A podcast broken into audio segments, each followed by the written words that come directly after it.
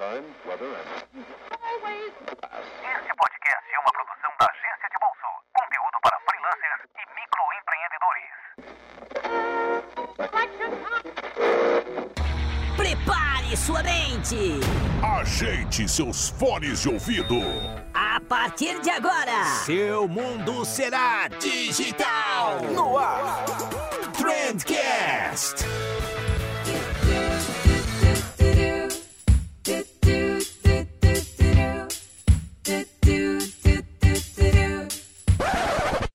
Salve, excelentíssimo ouvinte, seja muito bem-vindo ao podcast mais silencioso que você já escutou na sua vida. E eu tô falando baixinho assim, porque essa introdução que eu gravo no início de cada podcast, eu sempre gravo um dia antes do, do episódio poder ir pro ar, justamente pra eu poder encaixar algum recadinho, alguma coisa assim. né? É, mas acontece que o programa que vai pro ar hoje, eu esqueci de gravar essa introdução, e agora são duas horas da manhã, e eu tô gravando esse negócio aqui, se eu me empolgar demais, é certeza que eu vou acabar recebendo uma multa do condomínio. Então vamos manter baixinho assim, pra evitar multas de condomínio, ok? Mas vamos lá, hoje eu convidei pra falar aqui com a gente uma das pessoas mais inteligentes, mais capacitadas que já passaram por esse podcast. Olha que já passou muita gente boa por aqui. Mas sério, o, o Rafa é fora de série, assim. O Rafael Kiss é sensacional. Pra vocês terem noção, o cara já foi eleito o melhor profissional de planejamento do Brasil. O cara é muito foda. E é óbvio que eu trouxe ele aqui pra falar justamente de planejamento, né? A gente teve um papo muito da hora, um papo onde a gente falou normal, a gente não falou tão baixinho assim. Então relaxa, já vou passar lá pro papo. Ficou muito bacana, escuta tudo aí que vocês vão tirar muitas ideias muito massas pra planejar a campanha dos clientes. Eu até tinha uns recadinhos pra dar pra vocês aqui, mas eu realmente tô com muito medo de ganhar uma multa, então eu só vou pedir pra vocês acessar o nosso portal de notícias www.agenciadebolso.com, que agora além daquele conteúdo da hora que a gente publica diariamente, é, a gente também traz notícias quentinhas pra vocês. Então todo dia de manhã tem várias notícias lá, tudo que tá rolando no mundo de social media. Pô, tá muito legal, o portal tá muito massa, acessa lá e depois me conta o que você achou. Beleza? Agora sim, eu sei que vocês estão ansiosos. Bora falar com o Rafa?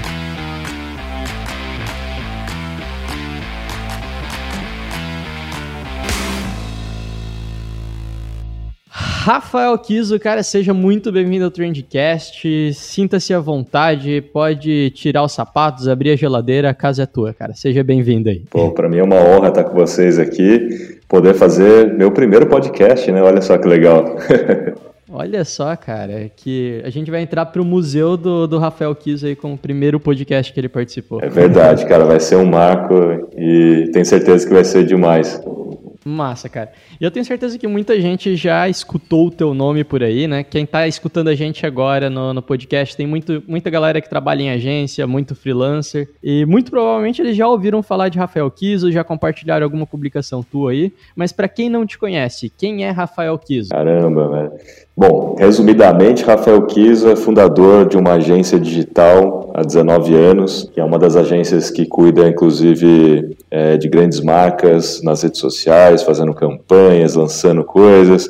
A gente é, gerencia redes sociais do Google, da área de developers, a gente tem as contas como Pão Puma, Tequila Rosé Cuervo, Bolinho Ana Maria, Rapidez, cara, tem HTH, que é marca Só de marca cloro, né? é, a gente trabalha com a Embraer. Então, assim, são grandes marcas, né, cara, que a gente foi conquistando ao longo aí de quase duas décadas, é, sempre já nativamente digital desde o começo. Nosso primeiro grande cliente foi o Banco Itaú, então, assim, a gente tem bastante experiência em relação à tecnologia e depois a gente foi agregando todas as competências de comunicação e, por último, marketing. E hoje a gente, além de uma agência, vamos dizer assim, digital, a gente é uma agência que une consultoria em marketing, tecnologia e criatividade. Então a gente tem uma consultoria bem forte aqui para ajudar as marcas na sua transformação digital, o que envolve, obviamente, comuni- comunicação também e tudo mais. E também sou fundador da MLabs. Né? A MLabs, para quem não sabe, nasceu inclusive dentro dessa agência que se chama Fox Networks. Nasceu aí há quatro anos atrás dentro dessa agência, é, com o intuito aí de ajudar os pequenos negócios. Então, porque assim, eu,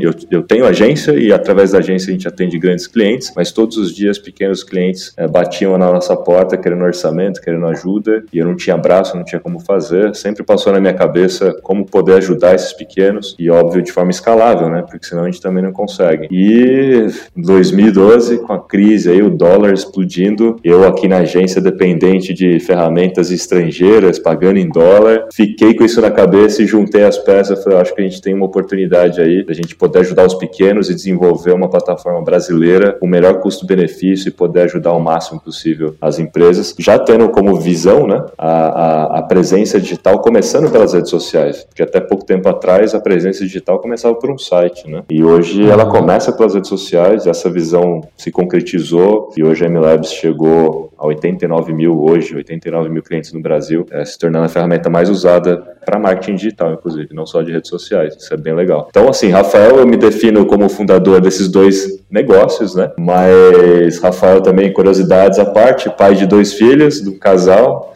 É, minha filha Catarina, de 5 anos, minha filha Lucas, de 7 anos, e também sou faixa preta de kickboxing, então tomem cuidado. Olha só, rapaz. Caramba, Rafa, eu não, não sabia. Eu, eu te conhecia por causa da MLabs, mas eu não sabia desse teu outro background em agência aí, cara. É, então. Legal, cara. Então vai ter mais coisa aí para compartilhar com a gente. Boa. Como é que você entrou nesse mundo do marketing, assim? O que que o Rafinha, lá quando era pequeno, queria ser e o que que fez ele mudar e, e vir para mídias sociais, vir pro, pro mundo do marketing? Cara, isso é uma, é uma curiosidade bacana, porque na prática, né, todo mundo não escolhe para humanas, né, escolhe fugir de exatas, né, na prática, a, a maioria não quer fazer cálculos, não, não gosta de números, etc. Eu sempre fui um cara de exatas, desde que eu nasci, sempre fui um cara de exatas, aprendi a programar sozinho. Meu pai trabalhava com informática, meu pai já foi programador por muitos anos, meu irmão também trabalhou em fábrica de software. Então eu vivia já numa família de programadores, da galera de informática, desde pequenininho. Eu tive computador em casa, nessa coisa toda, e aprendi. Então, sim, minha primeira faculdade é, foi engenharia de telecomunicações, para você ter uma ideia. E depois, cara, é, assim, eu fui trabalhar no Instituto de Pesquisa e Desenvolvimento aqui em São José dos Campos. Eu moro em São José dos Campos, nasci aqui aqui. E fui trabalhar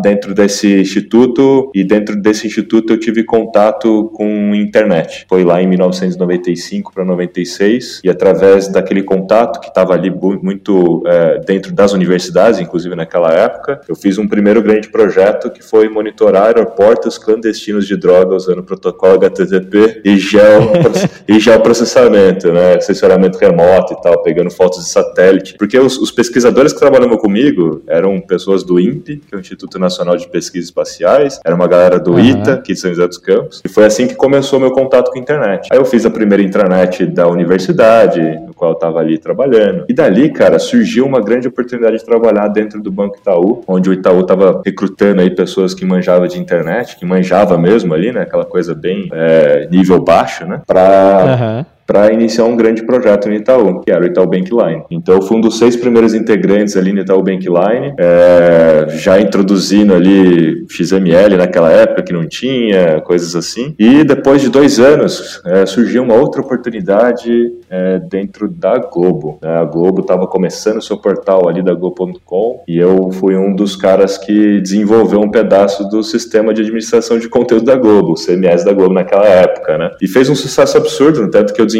depois sete portais das afiliadas da Globo, e aí já através da Fox Networks, que é a minha agência, porque aí foi uma oportunidade de eu criar mesmo, né, instituir a empresa e começar a prestar serviço não só para o Itaú, mas para outras empresas. Foi quando eu comecei a alocar pessoas dentro do Itaú para trabalhar para mim. E aí, durante nove anos, eu fiquei no Itaú trabalhando, é, a gente chegou até 70 pessoas exclusivamente trabalhando para o Banco Itaú. Então, durante anos, a gente foi transformando o legado do Itaú, que era de mainframe, para a internet, né, no Bankline, etc., e também para outras empresas. Então, a gente trabalhou trabalhou para Globo, depois a gente trabalhou para Kodak, a gente chegou a fazer a intranet da Kodak, a gente fez a extranet de vendas da Intel, a gente fez a primeira rede social da Chevrolet, é, americana e América Latina, que se chamava On The Road Again. É, e aí, cara, a gente começou a ser procurado pelas grandes agências de publicidade para ser braço dessas agências, né? Uhum. McCann, Ericsson, Fisher, NASC, etc. E a gente começou a prestar bastante serviço como braço de tecnologia. Só que ali, na hora que eu entrei nas agências, cara, eu tive aquela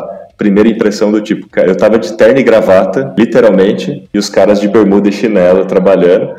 uhum. E nessa época, qual que era a tua função, assim, exatamente? Cara, eu fui de tudo já, né? É, então, comecei como programador e depois fui analista de sistemas, depois subi para gerente de projetos, depois eu virei o cara de novos negócios, diretor de tecnologia, e assim foi indo. E aí, nessa etapa que eu entrei na, na, na agência, eu, cara, cobrava, tipo, 47 reais hora e os caras cobravam 180. Então, assim, Eles, eles me pagavam e ainda tinha lucro de 100%, entendeu? Tipo, era um negócio assim. E foi onde eu comecei a enxergar que a tecnologia, ela não era o fim. A tecnologia, na verdade, era o meio, né? E eu comecei a entender, cara, que a gente precisava muito fazer a união das duas coisas, entre tecnologia e comunicação, para poder criar uma boa experiência, assim, para o usuário no final, né? A tecnologia, ela, ela tem que ser igual mágica, né? O usuário não pode perceber a tecnologia. As coisas funcionam e elas funcionam. É igual o celular, você não sabe como é que funciona o celular, mas é uma puta tecnologia que tá rodando ali por trás, mas você não sabe, parece mágica, né? O que importa é a experiência uhum. no final. Então, quando caiu minha ficha em relação a isso, eu comecei a investir bastante em comunicação em primeira instância. Daí eu me formei em publicidade e propaganda, aí comecei a enxergar então os dois lados, e aí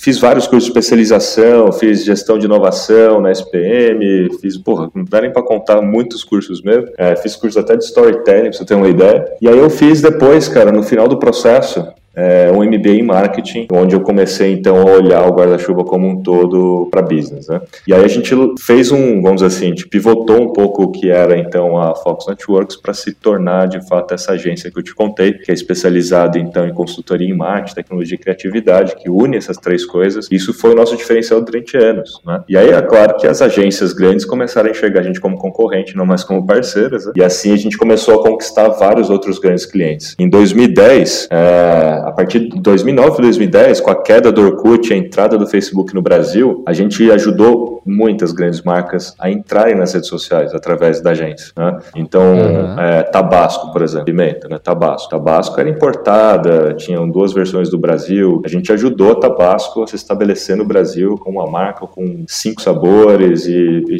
e estar presente, né? E distribuído no Brasil inteiro, em tudo quanto é canto. E a gente fez todo o planejamento estratégico, câmeras das redes sociais. Foi, foi uma das das primeiras marcas, inclusive do Brasil, a chegar a um milhão de, de likes no Facebook, que na época like valia alguma coisa, né? Bons tempos, bons tempos. Exatamente. A corrida pelo like naquela época, né? E fizemos isso com Tabasco, a gente fez isso com a Tequila Rosé Cuervo, daí a gente fez isso com a Lindt Chocolate, que é o chocolate suíço mais famoso do mundo.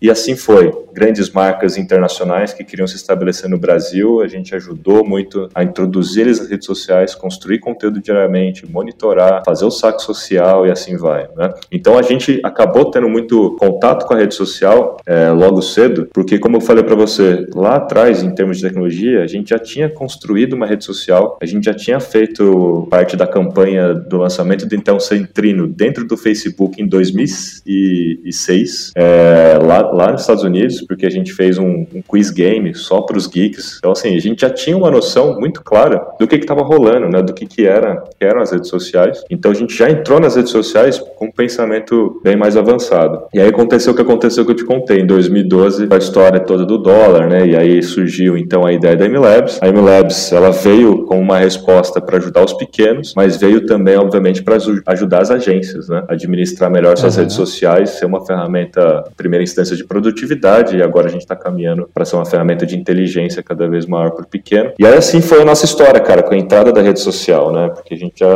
como agência, a gente ajudou muita gente, a gente tem bastante experiência nisso e até hoje é, é, é um dos carros-chefes da agência é rede social, né? Tipo, é atuar em tudo, né? Em termos de rede social. Sensacional, cara. E eu tava trocando até hoje ainda, um pouquinho antes de falar contigo, eu tava trocando uma ideia com o Fábio Prado e quando eu falei que eu ia gravar contigo, ele falou, ah, cara, você tem que falar sobre planejamento com o Rafa. Porque o Rafa, o Rafa é o cara do planejamento. É, esse teu background de planejamento, ele foi criado na agência? Ele vem de antes já? Como é que tu virou o cara do planejamento?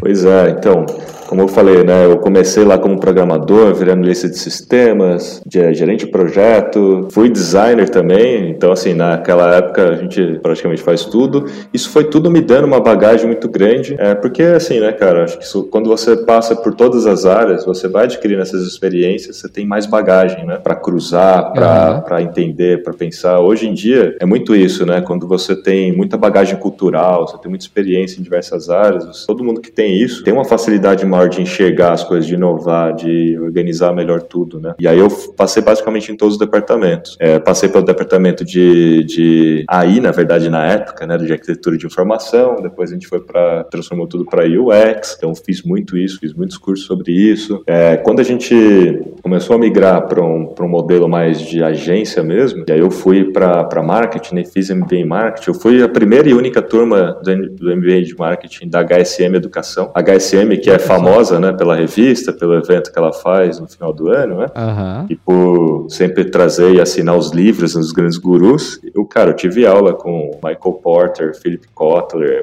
Han Charan, William Ury. Então, assim, foi animal. Minha coordenadora de curso foi a Marta Gabriel, coordenadora de curso, foi aqui no Brasil, né? Mas, assim, Aham. lá a gente teve contato extremo, assim, com, com esses caras e com a didática toda da história. E por conta desse, desse, dessa bagagem toda em vários departamentos, negócio, atendimento, design, UX, tecnologia, tudo, eu tive uma facilidade muito grande de começar a criar é, sinergia entre as coisas e organizar as coisas numa lógica, numa uma lógica que fazia sentido, que tivesse um, meio, é, um início, meio e fim é, lógico para negócios, né? E isso é um ponto, assim, até de crítica, né, para o mercado. Muita gente confunde, né, comunicação com marketing, né? Na verdade, comunicação está dentro do marketing e o marketing, por sua vez, há, há discussões, mas está dentro de vendas, né? Mas, assim, Aham. é, é- é é o guarda-chuva. Na hora que você começa a entender de preço, produto, praça, concorrência, comportamento do consumidor e comunicação, fica muito mais claro o jogo, né, de como que ele tem que ser jogado. Né? E aí eu comecei a desenvolver uma metodologia para fazer o planejamento estratégico digital dos clientes dentro da agência. E aí essa metodologia é, é baseada em cinco passos, né, diagnóstico, aí depois eu tenho ali um passo de revalidação dos objetivos de negócio, onde eu tenho cocriação, aí depois eu vou para estratégia, depois eu vou para a parte tática, depois para controle, né, onde a gente tem que medir a execução daquilo que foi planejado. Eu desenvolvi esses cinco passos e repetidamente fui desenvolvendo isso nos negócios que a gente tinha aqui na agência. E o que eu comecei a ver é, era um resultado assim absoluto, sabe? Tipo, marcas que estavam, por exemplo, é, Pru- Prudence, né? Preservativos Prudence. Quando a gente pegou, os caras estavam em sétimo lugar no market share. Pouco tempo depois, com o nosso planejamento estratégico digital, eles se tornaram líderes de mercado, né? Passando John Tex, passando o Olo e tudo mais. Lindt Chocolate, a gente ajudou a entrar no Brasil e se tornar. Hoje o Brasil é, se, se, não, se meus números não estiverem errados, é um, eu acho que é o segundo ou terceiro maior país no mundo que tem lojas da Lindt. Tem mais lojas da Lindt. Né? Então, imagina, um país tropical, calor pra caramba, tem um monte de loja da Lindt hoje no Brasil, né?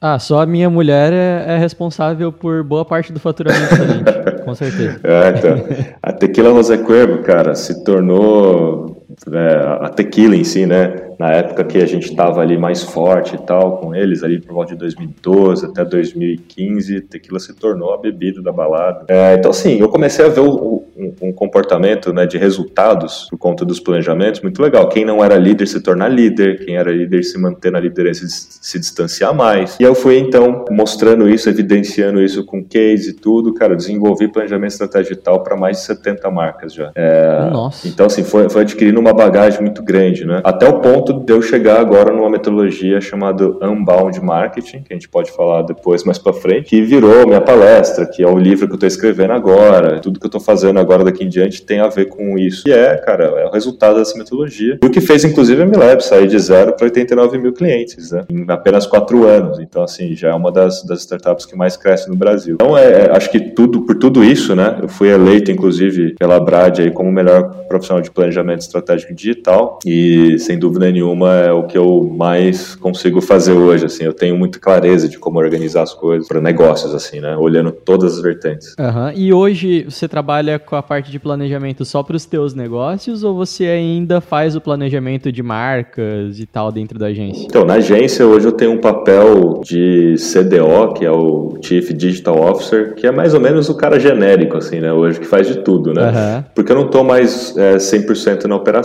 Na verdade, hoje eu estou mais na MLabs, né? Então, a MLabs se tornou meu negócio principal. Eu sou sócio da, da agência, né? Então, eu faço parte do, do comitê é, e faço parte do conselho. Mas eu sou o principal responsável ainda pelo planejamento da agência, né? Então, eu tenho um acumulo aí um pouco de, de cargo, mas eu tenho um puta time que faz o planejamento, tenho um time de data science, tenho um time de mídia. Todos eles foram treinados por mim ao longo desses anos e eles fazem hoje os planejamentos dos clientes que entram na casa e eu valido, eu reviso, eu olho com eles e tal. Mas hoje eu não meto tanto a mão assim na, na execução do planejamento em si, né? Eu só valido e direciono eles. E o que eu fiz mesmo, meu último mesmo né, que eu fiz foi da própria Milabs, né? Esse eu fiz 100% meti a mão em tudo e graças a Deus tá dando certo. Até porque teu dia tem só 24 horas e Pois é, daria cara. pra dar conta de tudo, né, Pois cara? é. Semana passada eu viajei para três estados diferentes em uma semana. Nossa. Então, assim, é bem corrido mesmo. Mas tá, porra, tá excelente, é isso aí.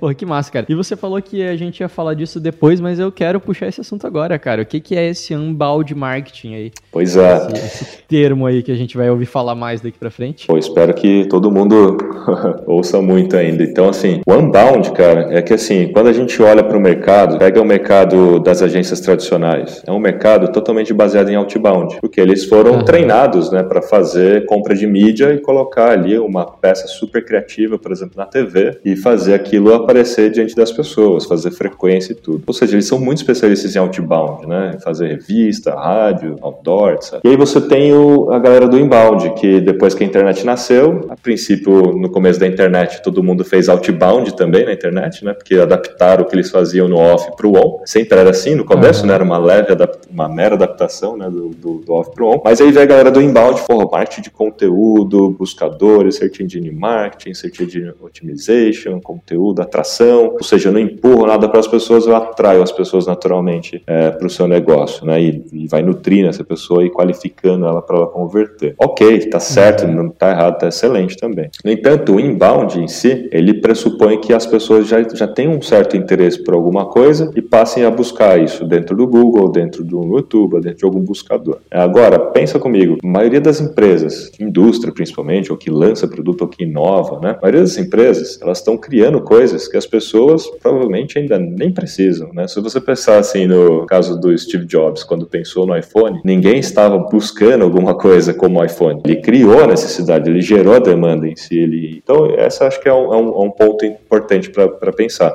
Então, não dá para viver só de inbound. Se você contrata uma agência de inbound, você pode ver que o contrato já vem assim, que o primeiro relatório só sai dentro de seis meses. Aham. Você não pode esperar resultados antes disso, porque é natural, é um trabalho de formiguinha. Né?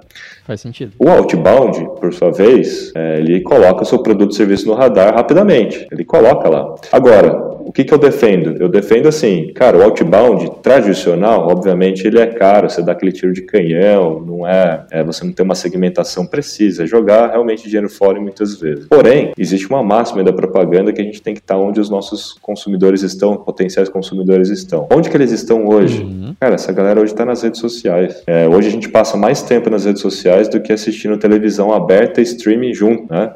Então, assim, a gente tem que estar onde as pessoas estão, a gente tem que estar nas redes sociais. E fazendo como? Outbound nas redes sociais. Porque assim, cara, quando a gente, da hora que a gente acorda até a hora que a gente vai dormir, a gente tá com o celular na mão. E a gente só tá com o celular na mão por causa das redes sociais. Por causa de WhatsApp, por causa de Instagram, por causa de Facebook, YouTube, etc. Né? Tô incluindo aqui todos eles nessa categoria de redes sociais. Né?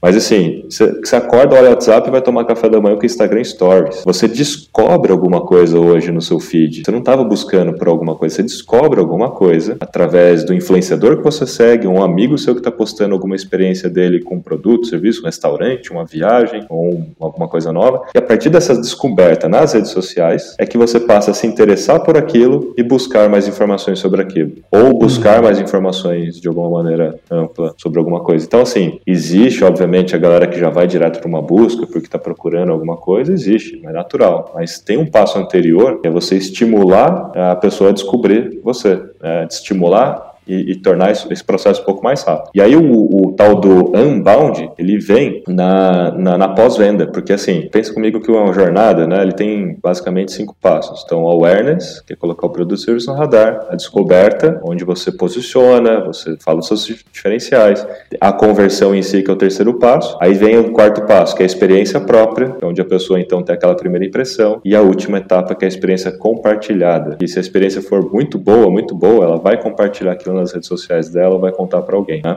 Ou ela pode ser muito ruim também, muito ruim que ela também vai contar. É, Acontece. é. Então pensa nessa jornada desses cinco passos. Cara, os três primeiros passos é o funil de vendas. E a maior parte do tempo as, as empresas estão investindo só no funil de vendas. Funil, funil, funil, funil. A gente tem que transformar o funil de vendas num megafone e investir também nas duas últimas etapas para fazer com que os nossos próprios consumidores e clientes virem promotores da marca, para fazer essa roda girar, né? usando o poder das mídias sociais. Cara, antigamente a gente dependia do boca a boca. Boca a boca sempre foi o melhor, melhor propaganda, né? Mas a gente dependia do boca a boca ali no seu círculo de amizade pequenos. Hoje a gente tem, cara, cada um de nós tem mil amigos, né? Claro que o conceito de amizade mudou muito, né? Porra, mil amigos, né? Mas enfim, por isso que nós somos mídias sociais, né? Porque a gente tem um canal de mídia na mão. Então, assim, o ponto do unbound é quando você rompe a barreira entre o outbound, o inbound, para criar promotoras de marcas através das redes sociais. É, e tem muita gente que acha que o pós-venda ali é você mandar um NPS pro e-mail do cliente, né? É, isso é uma forma de você medir, né? Se esse cara te indicaria ou não indicaria, mas o que, que você está Você fazendo? não tá de fato usando esse potencial. Né? Exato. O que, que você está fazendo nessas duas últimas etapas para estimular essa pessoa a compartilhar a experiência dela com alguém, para que esse conteúdo compartilhado na rede vire um estímulo para novos consumidores, né? E aí você faz essa roda girar e pode ser que em pouco tempo você gaste menos dinheiro de outbound, porque você vai ter já uma porrada de promotoras de marca trabalhando por você. E é claro que Aham. você pode esperar que eles façam isso espontaneamente, mas você também pode estimular a experiência compartilhada com curso, com member get member, dando cupom de desconto no nome da pessoa, várias formas de fazer isso, né? Então, o unbound é isso, né? O unbound é quando a gente rompe essa fronteira e a gente passa a usar mais e mais o próprio consumidor. E o unbound, né, é, é, quando eu falo do unbound marketing, né, é, é- é como a gente cons- consegue é, é, usar as duas coisas, né? Como equilibrar o, o outbound e o inbound dentro da estratégia. Não é uma coisa ou outra, né? Que é o que muitas vezes a gente vê aí a galera, né, os chiitas do inbound versus os outbound, a galera do outbound falando.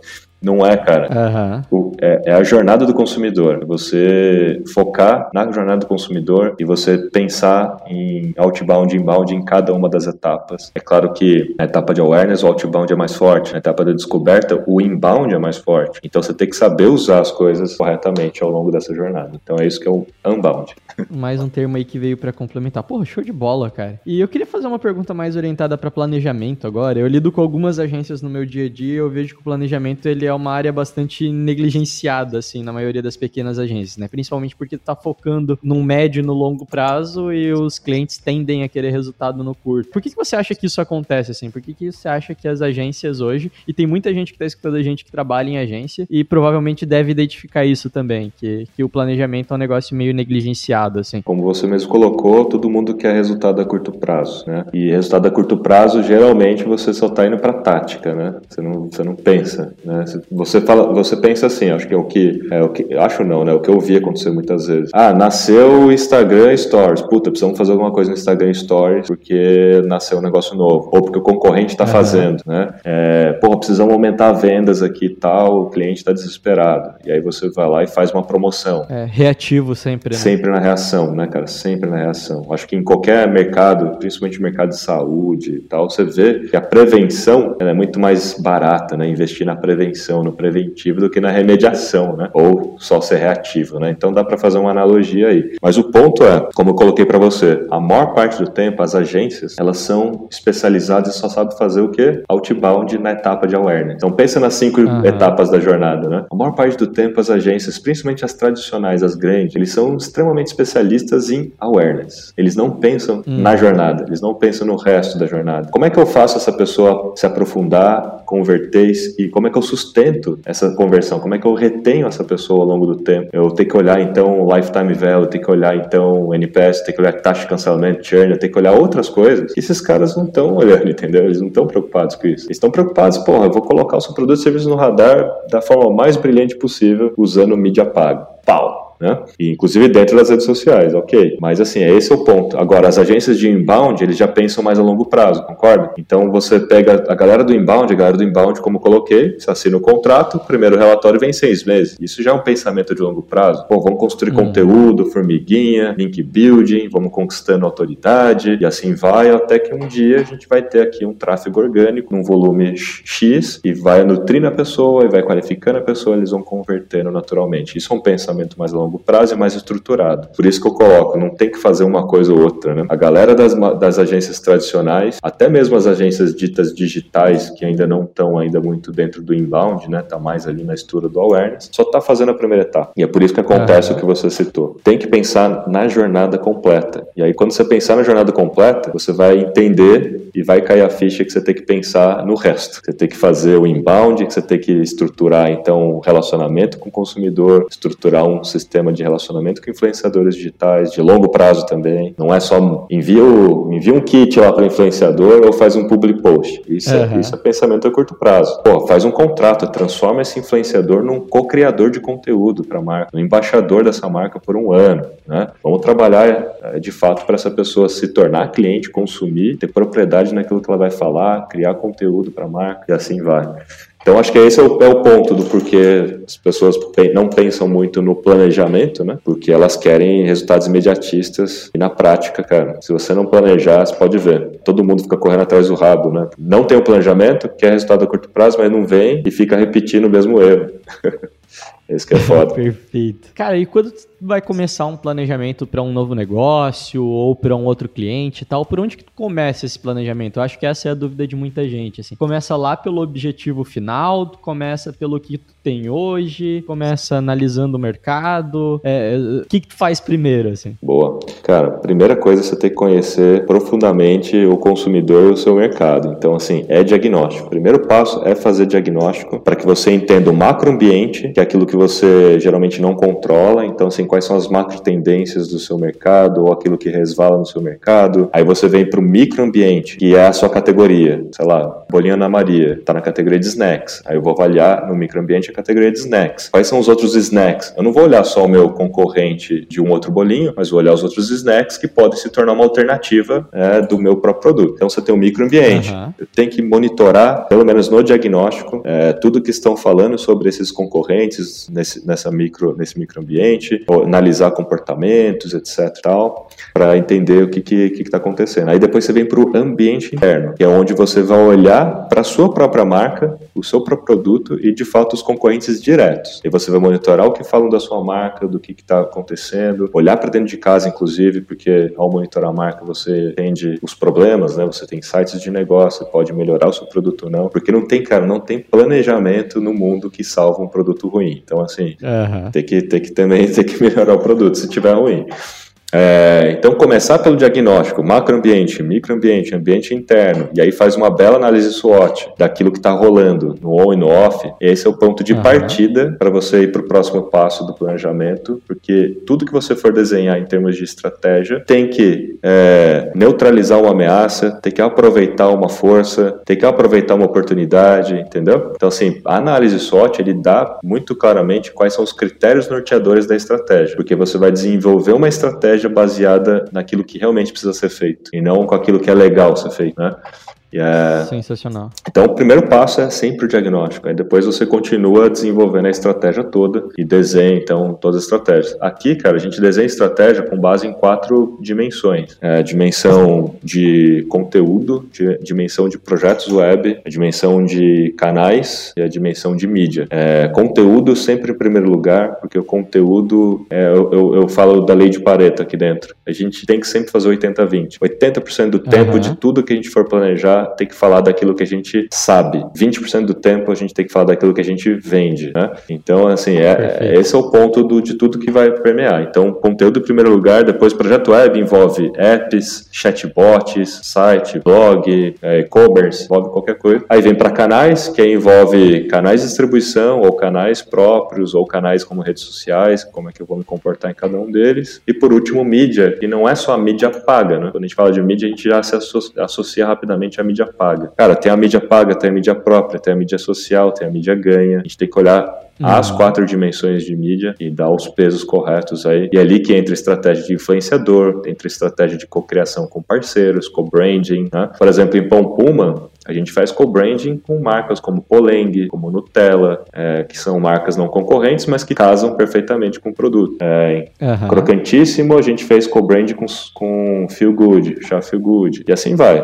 E a gente faz muito desse tipo de coisa, que a mídia ganha, né? Ambos ganham e, e- e é bem legal. O fato de você estar no, no, no podcast aqui também, querendo ou não, você tá falando da- das suas marcas pra um outro público, né? É. Então, acho que esse é o caminho, né? Quando a gente fala de planejamento e tal, comece pelo diagnóstico, conhecendo bem como o seu consumidor vive a vida dele e o seu negócio, e faça essa análise SWOT para que ele seja o orientador e, e determine os critérios norteadores para a estratégia. Legal, cara. E você já lidou com, com muita gente aí, muitas marcas diferentes. Qual que é o principal erro que a galera comete na hora de fazer um planejamento, cara? Bom, primeiro, boa parte dos planejamentos que eu vejo já parte para tática, né? Não tem estratégia em si. É, é muito confuso, né? É fácil confundir essas coisas, né? A tática, cara, é quando você já vai pro, pro, pra atividade em si. Não, vamos fazer um post assim dentro do Instagram Story. Tá, Aham. mas tudo bem, isso pode ser legal, mas isso está correspondendo a algum daqueles critérios norteadores? Tem, vai, vai aproveitar alguma oportunidade? Vai neutralizar alguma ameaça? Isso, cara, tá totalmente desconecto, né?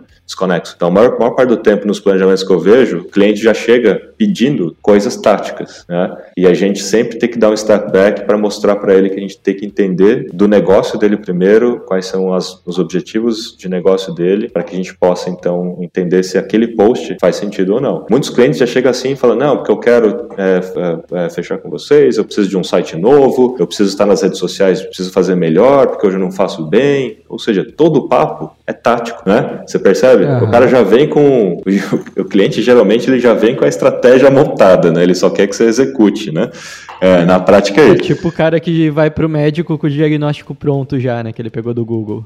É, exato. Então, assim, é, esses, são, esses são os principais erros que eu vejo, porque as agências, elas não têm, muitas vezes, a capacidade de convencer o cliente a dar esse step back. Talvez por falta de conhecimento, porque não tem os profissionais e tal, ou porque não porque o cliente não aceita, o cara quer ali aquela coisa a curto prazo, né? Então, eu sei que é difícil, né? Não é fácil. Mas assim, o que, que a gente fez aqui na agência, né? A gente sempre, para fazer qualquer coisa, foi duro no começo, mas a gente sempre vendeu primeiro uma consultoria de planejamento. Esse sempre foi o primeiro. Uhum. Para tudo que eu faço aqui dentro. Eu não faço um site. Se alguém falar assim, faz um site pra mim? Não. Eu faço planejamento e dentro do planejamento pode ser que saia a necessidade de se fazer um site. E se sair essa necessidade, eu vou fazer o orçamento do site e a gente vai executar o site. Mas se você bater na porta querendo um site, eu não faço, entendeu? Perfeito. Então acho que é, é muito é, modelo de negócio né, da própria agência, é ter o conhecimento e ter essa coragem, né? Como eu disse no começo, não foi fácil porque não é fácil vender isso, mas no momento que você tem um, dois cases, três cases para mostrar e a pessoa consegue enxergar isso bem, é mais fácil convencer. Então os primeiros que eu fiz, os primeiros planejamentos digitais que eu fiz, eu fiz de graça. É o que eu recomendo pra galera, meu. Se você não tem case e ninguém tá afim de comprar, cara, faz de graça, prova valor primeiro, né? Tem que fazer isso para você mostrar e até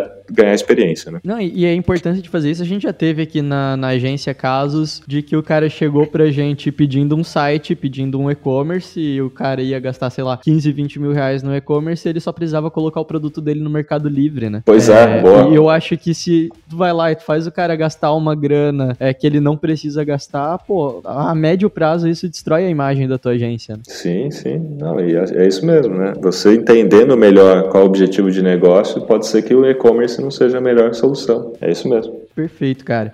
E o que eu vejo também é que o profissional de hoje, ele é muito técnico, né? Ele, ele adora ir lá e aprender uma nova técnica do Instagram e, e fuçar num anúncio do Facebook. E quando a gente fala de planejamento, a gente tá falando de um negócio muito mais estratégico, né? Uma visão muito mais estratégica. Como que você acha que o profissional consegue desenvolver essas habilidades mais estratégicas é, hoje, assim? O que, que tu indicaria para esse pessoal? É, eu falo até um pouco do perfil dos meus profissionais aqui que trabalham na área de planejamento. Necessariamente eles é, tiveram que passar por outros departamentos. Né? Um dia eles tiveram que ser mídia, ou tiveram que ser redatores, ou é, diretores de arte, ou programadores, é, e não só um departamento, porque o time de planejamento, quem trabalha com planejamento, assim como eu, é, tem que ter experiência em várias áreas, para que você consiga cruzar isso tudo e dar uma ordem nisso, né? fazer aquilo ter sentido. Quando você tem muita experiência em um único, uma única área, você tem uma visão é, curta ou míope sobre a coisa. Né? É, então, o planejamento ele é sempre o olhar de cima, ele é o olhar, ele é o big picture, né? ele consegue enxergar de fora tudo e entender aquilo né, melhor. Então, para quem é, hoje é muito técnico, como você colocou, provavelmente só teve experiência em uma única coisa. Em analista de mídias sociais, cara, só tem aquela, aquela, aquela experiência, né? O community manager, né? Tem aquela experiência. Até que o community manager como um todo, ele cria conteúdo, ele monitora, ele faz mídia, né? O community manager hoje ele faz tudo, uhum. né? Das redes sociais, ele até que tem uma boa bagagem para fazer planejamento. Mas geralmente as pessoas mais técnicas é porque não tiveram ainda passagem para outras áreas. E aí,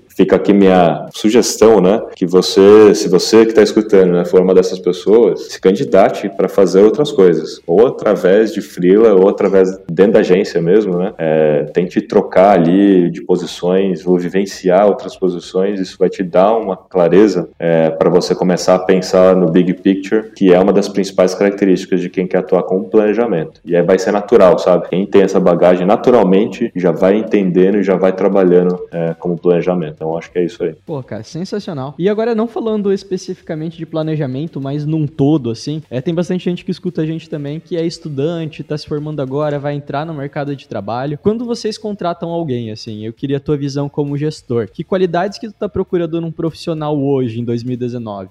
Boa. Cara, a gente, eu como tenho duas empresas, né? É, na agência em si, a gente hoje tem procurado, até pelo nível de clientes que a gente tem, pessoas, em primeira instância, que têm o soft skill, que têm o perfil. E o que, que significa isso? São pessoas que têm a mesma, os mesmos valores que a organização, ou que são muito parecidos, né, que os valores da organização. Toda organização deveria ter o seu código de cultura, deveria já ter pensado sobre isso para poder contratar bem. Porque se você nunca pensou sobre isso, provavelmente você vai contratar pessoas muito díspares ali, com perfis diferentes, e isso geralmente dá conflito, né? E, e a gente sabe que o ser humano, quando entra em conflito, tem os mimimis, você gasta mais tempo gerenciando pessoas e discutindo pessoas do que executando alguma coisa. Então, a gente olha sempre muito perfil, e esse perfil tem a ver com a cultura e valores da organização. Na agência, a gente tem um código de cultura que foi desenvolvido, então isso é muito claro já. Pode ver que em caso de startup, né, que é o segundo caso que é MLabs, e aí eu cito os outros casos que eu conheço, da RD, RD Resultados Digitais. Né? Todos eles uhum. desenvolveram um código de cultura na largada, assim, já muito cedo. Né? É, tem um propósito muito forte e tem um código de cultura muito forte. E isso norteia muito as contratações quando, quando a gente olha em primeira instância perfil. É claro que em segunda instância vem a qualidade técnica, aí vem o, os hard skills. No caso da Fox, como a gente tem grandes clientes, eu preciso de gente mais pleno para sênior, né, que tenha já experiência no mercado, que não venha para agência para aprender. É óbvio que eu tenho aqui um programa de, de trainees e tudo, aí faz parte do programa, né, mas contratação mesmo para trabalhar, a gente precisa de gente mais experiente, que tenha hard, hard skills. Essa experiência, ela não necessariamente deve, é, deve ter vindo de uma outra agência. Pode, pode ser como Freela, pode ser qualquer outra organização. E no caso da MLabs, na MLabs, lá como é uma startup, né, a gente muitas vezes ainda não tem a capacidade de contratar tantos seniors assim. Por dois motivos. É, dinheiro, porque no caso de uma startup, quando você pega devs, eles estão hoje sendo é, disputados né, é, no mercado uhum. e todos eles ganhando muito bem. Tá um tentando. E concorre com o mundo inteiro, né? Concorre com o mundo inteiro, exatamente. Tanto que a gente tava para contratar um cara que ganha tipo 30 mil reais por mês, porque vende para os gringos, entendeu? O cara trabalha e ganha em dólar. Né? É um dev.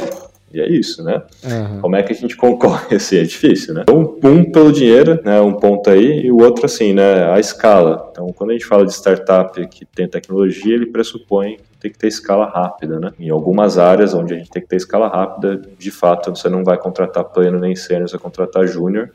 E aí, e aí, nesse caso em específico de startup, o primeiro time que você tem que contratar é o, é o, é o time sênior de primeiro escalão que vai contratar os júniors para treinar. Porque senão você vai ter um júnior treinando um outro júnior, entendeu? Essa é a pior situação. Uhum. A pior situação. Quando você escala rápido, você começa a crescer e você contratou os primeiros júniors e você não tem sênior, é foda. Porque aí, cara, é júnior treinando Júnior. Aí você não cresce, né? Você vai inchando. Não, aí fica um dependendo do outro, né, para fazer o seu trabalho, porque fica tirando dúvidas, né? E, e no caso, quando você contrata os seus você tem os seus departamentos. Então, assim, porra, o primeiro time tem que ser o time sênior. Pelo menos um sênior em dev, um sênior em marketing, um sênior em atendimento, um sênior aqui, ali, ali. Para que eles façam as contratações do próximo time e assim por diante. Isso no caso de startup. Então, na agência, assim, né, pensando Dessa forma, primeiro, primeiro peso é perfil, cultura, fit cultural. Tanto que a gente faz teste de fit cultural online antes. Né? A gente pede para a pessoa fazer um quiz de fit cultural, mandar um vídeo. É, o vídeo não tem nada a ver com capacidade técnica. E aí, depois, passada essa etapa, a gente faz os testes técnicos e psicológicos. E aí vem. E aí. Olha só, rapaz. É tipo entrar no Big Brother.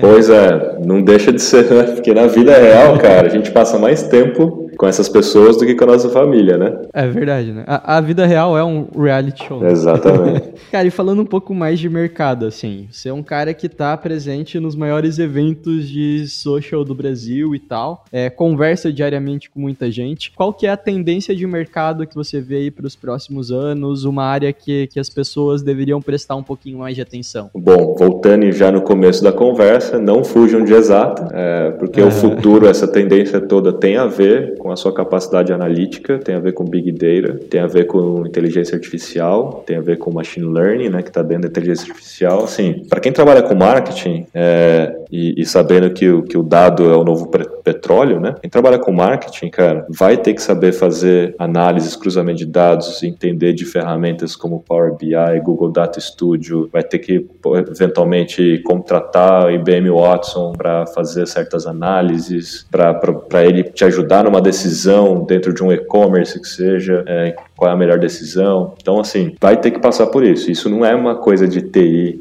e não é uma coisa de programador ou de quem é estatístico, não é nada disso. É, é de quem vai trabalhar com marketing, né, como um todo. Até mesmo em comunicação, cara, quando a gente fala de pô, fazer testes AB, fazer comparações, é número, né? Então, assim, você vai ter que olhar profundamente os números para entender as diferenças e qual caminho traçar, qual rota você vai traçar. Então, tem a ver com números, tem a ver com isso. Então, não fujam disso. Acho que fazer um curso é, básico de programação é uma, é uma boa dica, assim, só para você entender um pouco mais de lógica, não é nem para programar de fato, mas para entender mais questões de lógica, para você saber como é, extrair um dado de uma base de dados, cruzar alguma coisa, é, criar uma fonte de dados para você colocar num Power BI né, e fazer uma análise. É, isso é um ponto, assim, pensando no profissional, né? Olhando a tendência, o que, que me impacta e como eu vou ter que reagir a isso. Agora, olhando em termos de tendências práticas aí do que, que a gente vai ver, a gente vai ver, cara, né, uma, a geração, né, basicamente Z vindo aí, é, a gente vai ver, ou a gente deveria ver, uma adaptação muito grande de todos os negócios, sites e tal, para um, pra um modelo baseado em voz, né? É, Aham. por exemplo, a galera que está vindo aí, que está agora saindo da faculdade, né, que está entrando na faculdade, é uma galera que está totalmente acostumada a fazer tudo por voz. Manda áudio de voz, usa o Google Assistente de voz, usa, né, os assistentes de voz como um todo, né, é, Aham. e tudo via mobile. Então, seu site, seu e-commerce, tem um buscador ativado por voz? Essa é uma pergunta, né? Então, se você entrar hoje no Netshoes, se você entrar hoje na Dafit, entrar em qualquer e-commerce, você consegue fazer uma busca por voz pelo celular?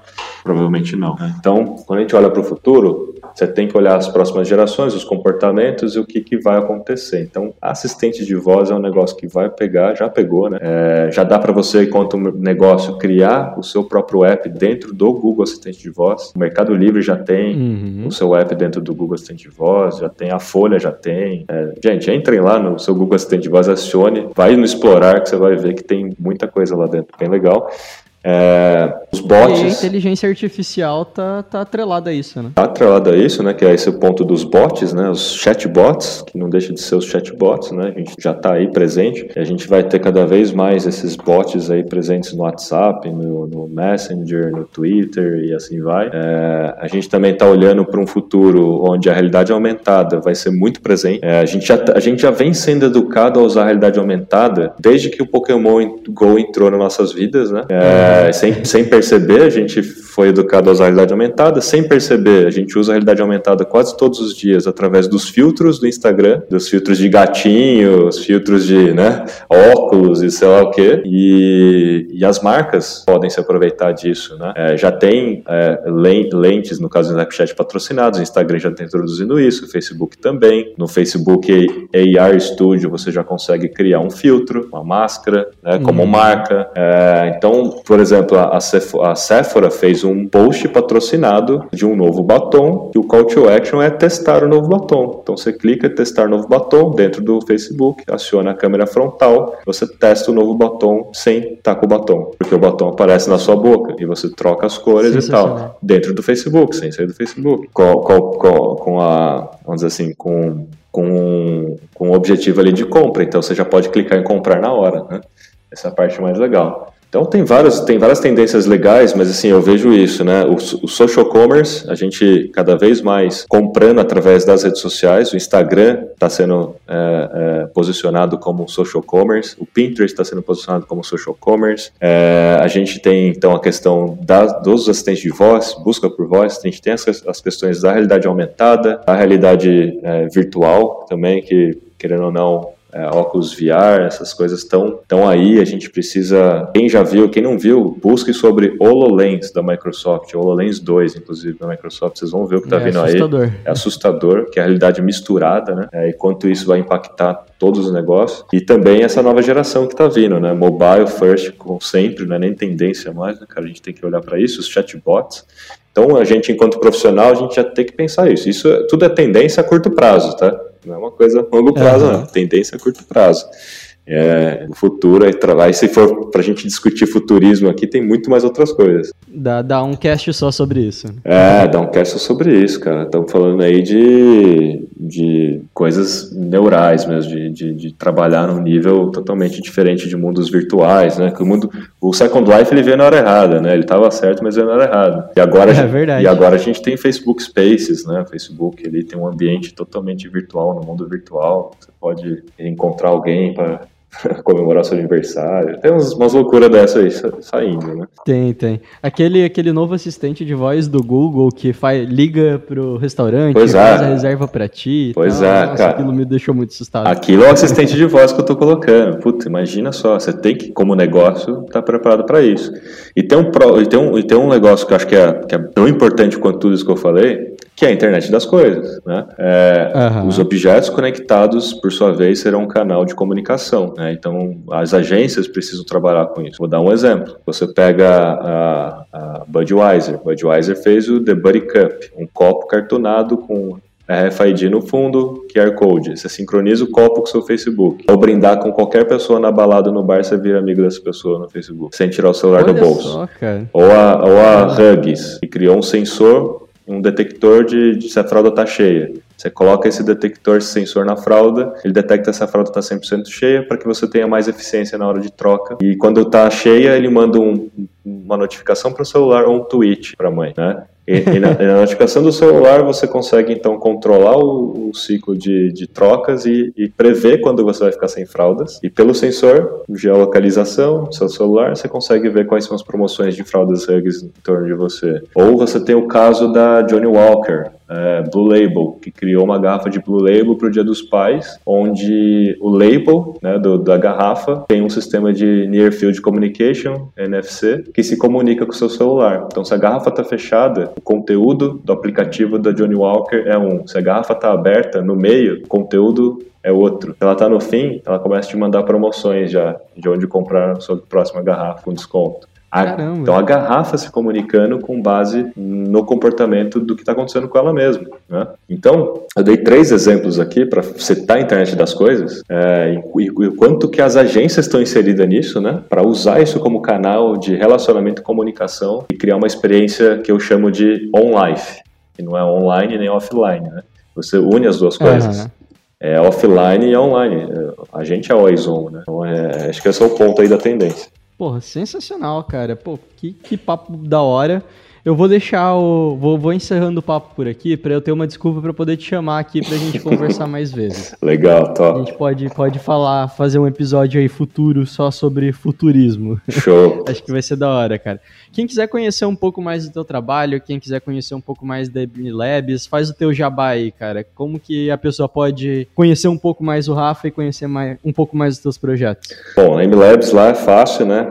Entra na mlabs.com.br e no caso da agência chama focusnetworks.com.br e acompanha a gente, cara, na MLabs tem muito conteúdo bacana nas redes sociais, tá incrível, a gente faz conteúdo mesmo, assim, para ajudar as pessoas, tem muita coisa, material rico. Eu também, Rafael Kiso, também me segue aí, rkiso, R-K-I-S-O, arroba rkiso no Instagram, tô postando bastante coisa legal aí para quem quer se planejar, né, ser, ser um planejador, um bom planejador, fazer uma boa estratégia digital. Eu também tenho alguns vídeos no meu YouTube, no meu canal. Enfim, procurem aí MLabs, RKizo e a Fox, que é sucesso. Sensacional, cara. Porra, brigadão por ter participado, brigadão por ter topado aí o, o nosso convite. Espero muito do fundo do coração que você volte aí em outras oportunidades. Pô, fico super E honrado. Valeu cara. mesmo, cara. Fico super honrado aí, espero voltar. Valeu, galera. Obrigado. Falou, pessoal. Falou.